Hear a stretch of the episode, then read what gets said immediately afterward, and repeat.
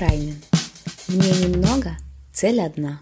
Добро пожаловать на «Чистоту Сорайнен» — подкаст в сотрудничестве с новостным порталом «Руспостимес», где мы каждые две недели обсуждаем актуальные для предпринимателей и широкой общественности темы через призму права. С вами сегодня я, Эва Ленук, юрист адвокатского бюро Сорайнен, и в рамках сегодняшней программы мы поговорим об искусстве. А именно с уважаемыми гостями мы обсудим арт-рынок Эстонии и стран Балтии и рассмотрим особенности инвестиций в искусство. С нами сегодня Керт Анна Майра Кельтер, советник и присяжный адвокат, руководитель группы по работе с частными клиентами адвокатского бюро Сорайнен. Керт консультирует частных лиц и их семьи и помогает им в том числе инвестировать в благотворительность и искусство. Керт сама также является активным коллекционером искусства, и ей отнюдь не чужды и сложные юридические и налоговые вопросы, связанные со сделками с предметами искусства. Добрый день, Керт. Добрый день. Также у нас в гостях Ольга Темникова, эстонский галерист, одна из основателей галереи Темникова и Косала, которая является самой активной и востребованной на международном уровне эстонской галереей. Здравствуйте, Ольга. Здравствуйте. Галерея Темникова и Косела была основана более 10 лет назад и уже много лет участвует в международных ярмарках искусства, включая Арт Базель, Листа Арт Базель, Арт Кöln, Paris International, Freeze London. Ольга, у вашей галереи обширный опыт как на эстонском, так и на рынке искусства Западной Европы. Соответствует ли действительности утверждение, что эстонский арт-рынок только развивается, только приобретает свои особенности и характеристики, в то время как в Западной Европе рынок уже сформирован? Ну, безусловно. Конечно же, все рынки развиваются. Искусство никогда не было так популярно, как сейчас, и, соответственно, инвестиции в искусство. Но все таки если учесть, что в советское время как будто бы не было э, частной собственности особенно, то коллекционирование было очень фрагментировано, и сейчас, безусловно, мы последние 30 лет наверстываем упущенное, и, безусловно, развиваемся быстрее. А, но да, безусловно, нам еще, нам еще есть многому поучиться Э, у Запада. А вы можете вынести какие-нибудь принципиальные различия? Есть ли вообще принципиальные различия между эстонским рынком искусства и рынком искусства Западной Европы? Ну, есть разницы в ценах, потому что есть какая-то, может быть, разница в уровне жизни. И, безусловно, есть разница в э, активности покупателей. Наши покупатели, я думаю, сейчас их возраст смещается в более какую-то молодую сторону. Я думаю, средний э, такой западный покупатель, он гораздо старше. И э, общий, как бы такой, как бы такая потребность в искусстве, мне кажется, в Эстонии как будто бы ниже, чем если мы говорим про Францию. Ну, может быть, про Англию нет. А, то есть Германия, ну, там проведены такие массовые мероприятия по популяризации и образованию покупателя, что нам, конечно, есть, да, есть над чем. Работать. Есть куда стремиться, да. Э, к молодым инвесторам мы еще вернемся в течение нашего сегодняшнего эпизода. Э, Карт, как бы вы оценили различия э, как адвокат, как, как советник адвокатского бюро между европейским, западноевропейским рынком искусства и эстонским рынком искусства? В принципе, я согласна с Ольгой, что, конечно, есть разница. Разница есть в том числе, что эм, сколько людей э, вообще потребляют искусство, сколько они имеют его как бы дома, сколько они э, посещают э, выставки. И из этого, конечно, придет и личное развитие, потому что если сравнить с Западной Европой, тогда там уже есть такие как бы established такие коллекционеры. И они уже знают как бы правовые вопросы, которые возникают, если они покупают искусство. Они знают, что требовать, э, какие вопросы вообще отдать э, своих галеристов. Галеристы опять как бы знают свои как бы права очень четко, какие у них риски, какие у них есть возможности. В Эстонии мы этого еще так ярко не видим. Конечно, есть пару э, профессиональных галерей, которые как бы это все задумались и консультировались, у кого есть э, советники, но есть очень много как бы такого развивающего рынка, где правовые вопросы еще не очень продуманы. Именно вот эти, которые как бы появляются в сфере искусства и бизнеса с искусством. Правильно я понимаю, что вот эстонский правовой э, мир, правовой регуляции, они соответствуют с тенденциями рынка искусства? Или, скорее всего, наши законы, наша регуляция, они немножко идут за тенденциями рынка искусства? Ну, конечно, как и э, Ольга заметила, что если раньше рынка нет, и сейчас она как бы появилась и э, быстро развивается, тогда, конечно, э, правая сфера не может как бы догнать этого тенденции. Это всегда в жизни так, и это не только как бы сейчас в искусстве. У нас есть, если говорить по законодательству, у нас есть общие правила, они достаточно хорошие, но, конечно, а, практика с ними как бы но еще не очень как бы появилась, скажем мы так, что мы не знаем, например, а, если судиться, как, э, например, суд принимал бы решение на каком-то вопросе как бы касательно искусства. Поэтому э, есть очень много практических моментов, которые мы просто не знаем, потому что рынок еще э, не развивался, и, э, и в том числе тоже как бы правовые вопросы э, пока не ясные. Ольга, можете ли вы поделиться с нашими слушателями арт-рынок Эстонии? Он ограничивается территорией Эстонии или это все-таки балтийский рынок? Как вы определяете эстонский рынок искусства? Рынок искусства — это очень часто, за исключением некоторых имен, это очень такой локальный, национальный. То есть французы любят своих французских художников, англичане своих, и американцы очень любят своих. Можно им позавидовать. Э, поэтому, конечно же, можно заниматься обобщением балтийского рынка, и это было бы вполне логично. И я думаю, что это был бы следующий хороший вообще такой шаг э, по преодолеванию провинциальности. А я не говорю, что Эстония, Латвия, Литва — это какая какая-то провинция, но мне кажется, это и в Скандинавии присутствует так, такой момент, что мы не знаем слишком хорошо а, искусство своих соседей. Так что да, к сожалению, эстонский рынок это в основном Эстония, территория Эстонии, но, безусловно, у нас есть несколько художников, которые преодолевают эту границу и, и идут гораздо дальше, чем Прибалтика. К сожалению, такая возможность в основном все-таки у молодых художников, хотя дорогу проложил. Там и Состер когда-то, и а, после этого, наверное, Ян Томик, такое большое имя, которое гремело с 90-х международно. Вот и сейчас молодое поколение этим занимается, и, конечно же, новое поколение добивается больших успехов, потому что у нас есть и социальная медиа, и как бы наши местные институции уже гораздо более опытные в плане вопросах пиара и каких-то связей международных. Правильно ли я вас понимаю, что перспектива такова, что молодые художники, они уже выходят на рынок с новыми навыками, у них есть новые инструменты, не только, ну, не только там изобразительного искусства новые инструменты, но еще какие-то профессиональные инструменты о том, как свое творчество в мир нести, и за счет вот этих инструментов и рынок даже с большой вероятностью расширится в ближайшее время. Ну, можно так сказать, безусловно. То есть за исключениями какие-то. Опять-таки, то есть, например, один из самых моих таких а, прогрессивных, а, заметных художников, Крис Лемсал, у нее до сих пор нет Инстаграма, поэтому и все окей. То есть mm. можно и э, методами прошлого века действовать, но зато все ее постят э, без того, что в Инстаграм и без, без того, чтобы у нее был свой аккаунт. Да, в этом плане, конечно же, 90-е этим художникам было гораздо сложнее. Но опять-таки в 90-е были другие плюсы, потому что 90-е тогда только как будто бы открылись наши территории, было много внимания, и сейчас мы как будто бы должны уже на равных со всей Европой и с Америкой действовать, а, а а, а мы по-прежнему все-таки не равны. Так что, да, есть моменты, плюсы и минусы.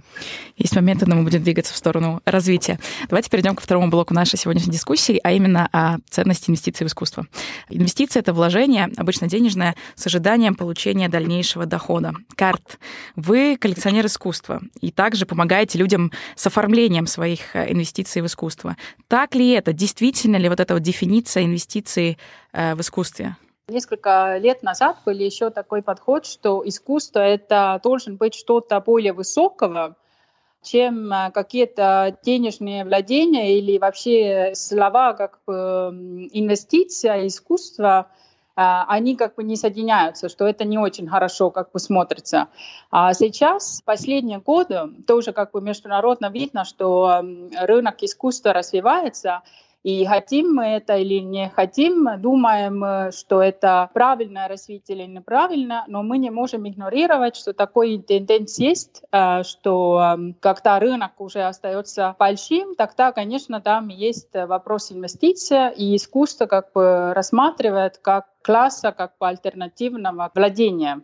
И, эм, например, каждый год делает э, UBS Bank такой рапорт, где он рассматривает как бы свои клиенты и сделает прогнозы, как развивался рынок искусства, сколько там как бы вкладывает капитал, сколько этот рынок стоит, Поэтому это абсолютно ясно, что если мы говорим о рынке, мы говорим и, и по деньги, и, и по инвестиции. Здесь я даже думаю, что ну, против этого как бы высказать как бы сложно, потому что, конечно, каждый человек, который как бы собирает искусство и смотрит эм, так же, как ну, нравится мне эта картина или не нравится, пойдет она у меня на стене или не пойдет. Э, немного есть даже как такой интерьерно, как бы может быть момент у людей, так и есть денежный момент. Поэтому игнорировать факт, что искусство это есть способ владения капитала, мы не можем.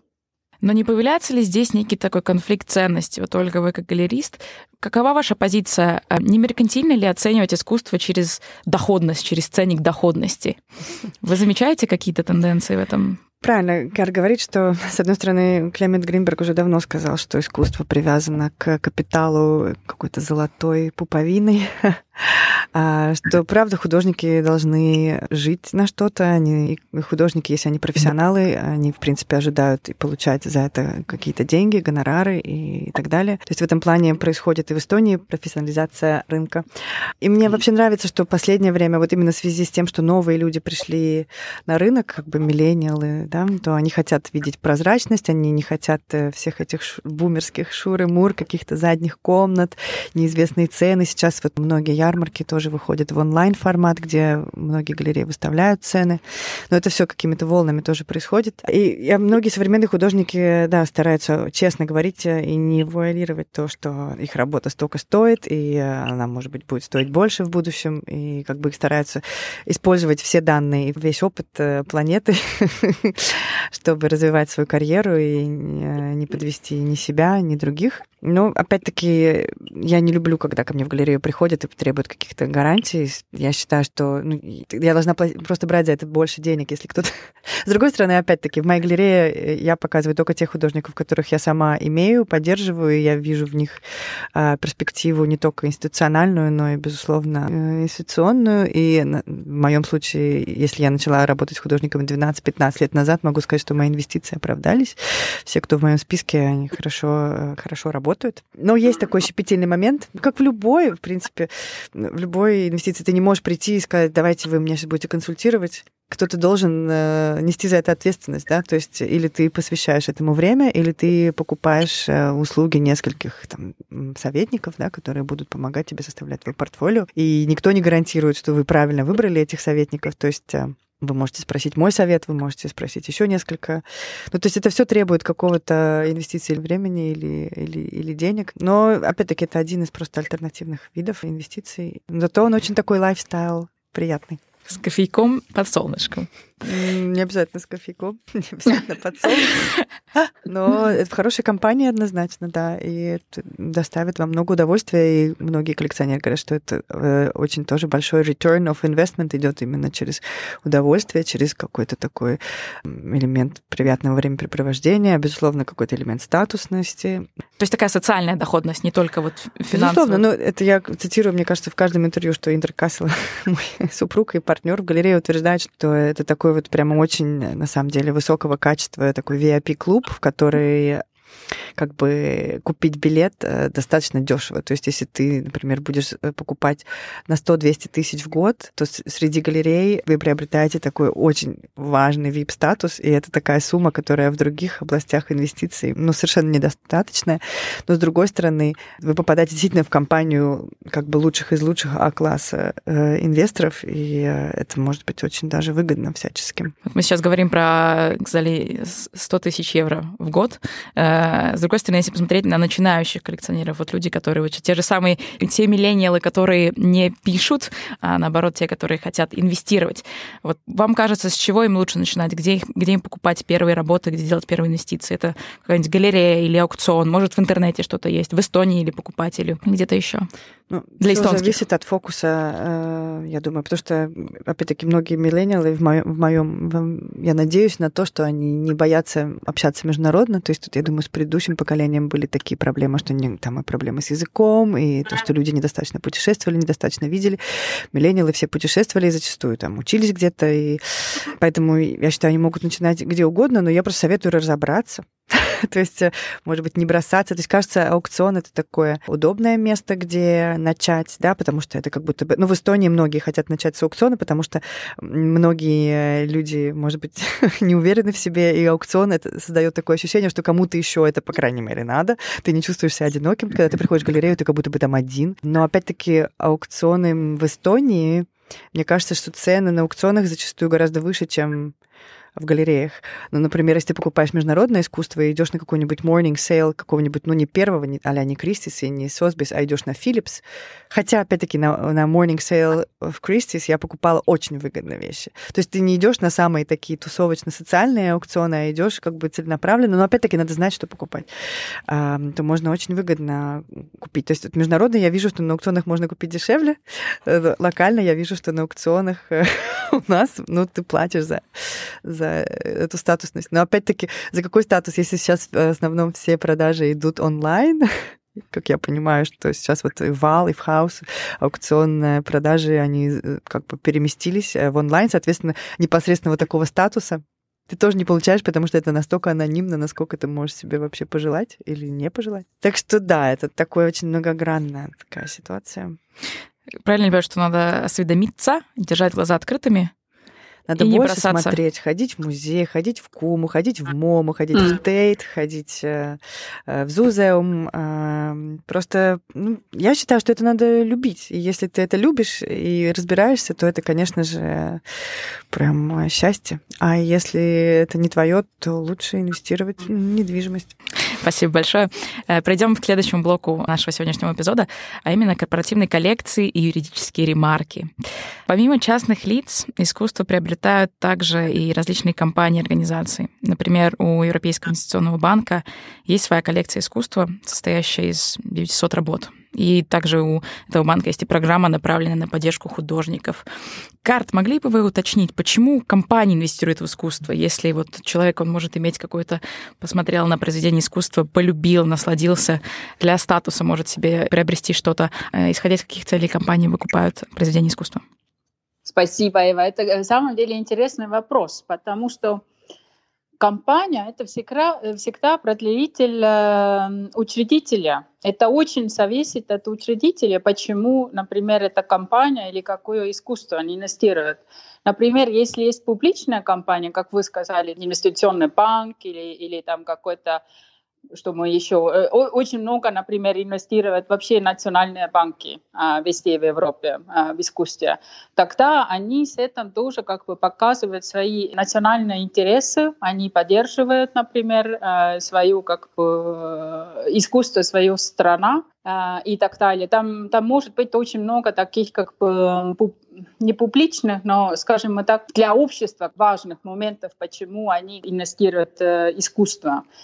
И эм, если мы посмотрим э, частные компании, тогда частные компании, конечно, хорошие указатели, какие э, у них учредители. И, э, например, там могут быть разные как бы, причины, почему. Очень часто просто такая как бы, причина, что компания, она уже есть, там есть деньги, и инвестированное искусство просто смотрится как поделение рисков и как альтернативная как asset class. Есть, конечно, как бы моменты такие, что э, если уже есть компания, там э, есть номер НДС, можно как бы просто использовать, что для экономического сферы как бы легче сделать сделки через э, компанию. И в многих случаях еще то, что какие-то коллекционеры, может быть, не хотят выступить публично, они не хотят, чтобы их лично как бы знали, сколько они инвестируют, какую как бы искусство они инвестируют и так далее. И, э, и может быть и там третья, четвертая причина, что, что через компанию просто они как бы могут сохранить более анонимности. А, или, например, тот же самый вещь с партнерами вместе, потому что очень часто как бы компания же не принадлежит на одну владельцу, там есть э, разные владельцы, и они просто как договаривали, что можем как бы поддерживать, например, там какой-то конкретный сегмент художников, э, конкретный какой-то период, кон- конкретную, может быть, национальность художников, куда мы сейчас инвестируем, и можем просто купить более дорогих как бы, предметов через этого, что мы инвестируем как бы, деньги через компанию, которая предложит нам всем. Там могут быть абсолютно разные причины. Но сейчас э, законом э, по отмывке денег, мне кажется, сильно анонимность невозможно сохранить, если ты через компанию покупаешь. Все-таки можно, потому что э, и, и тоже, тот же самом деле аукционные дома, они не должны публиковать это нигде, они mm. держат это себе. И так она происходила и до сегодня, что галеристы в основном всегда знали, кто у них покупатели. Поэтому здесь я не вижу, что что-то как бы сильно изменилось, но я вижу, что компания есть э, еще одна просто как бы дело как бы между тогда вот этого коллекционера и искусства. И на каких-то причин, как э, я раньше сказала, это может как бы играть роль. Спасибо большое, Карт. Так как временные рамки нас чуть-чуть поджимают, я думаю, что мы уже будем заканчивать. Спасибо, дорогие Спасибо гости, вам. за эту интересную дискуссию. С нами были Карт Анна Майра Кельдер, советник и присяжный адвокат адвокатского бюро Сорайнен, и Ольга Темникова, основатель галереи Темникова и Косала. Э, благодарим вас, дорогие слушатели, за то, что вы были с нами сегодня на волне Сорайнен. И отдельное спасибо за сотрудничество порталу Роспостимес. С вами была я, Эва Ленук. До новых встреч и захватывающих обсуждений. Всего доброго.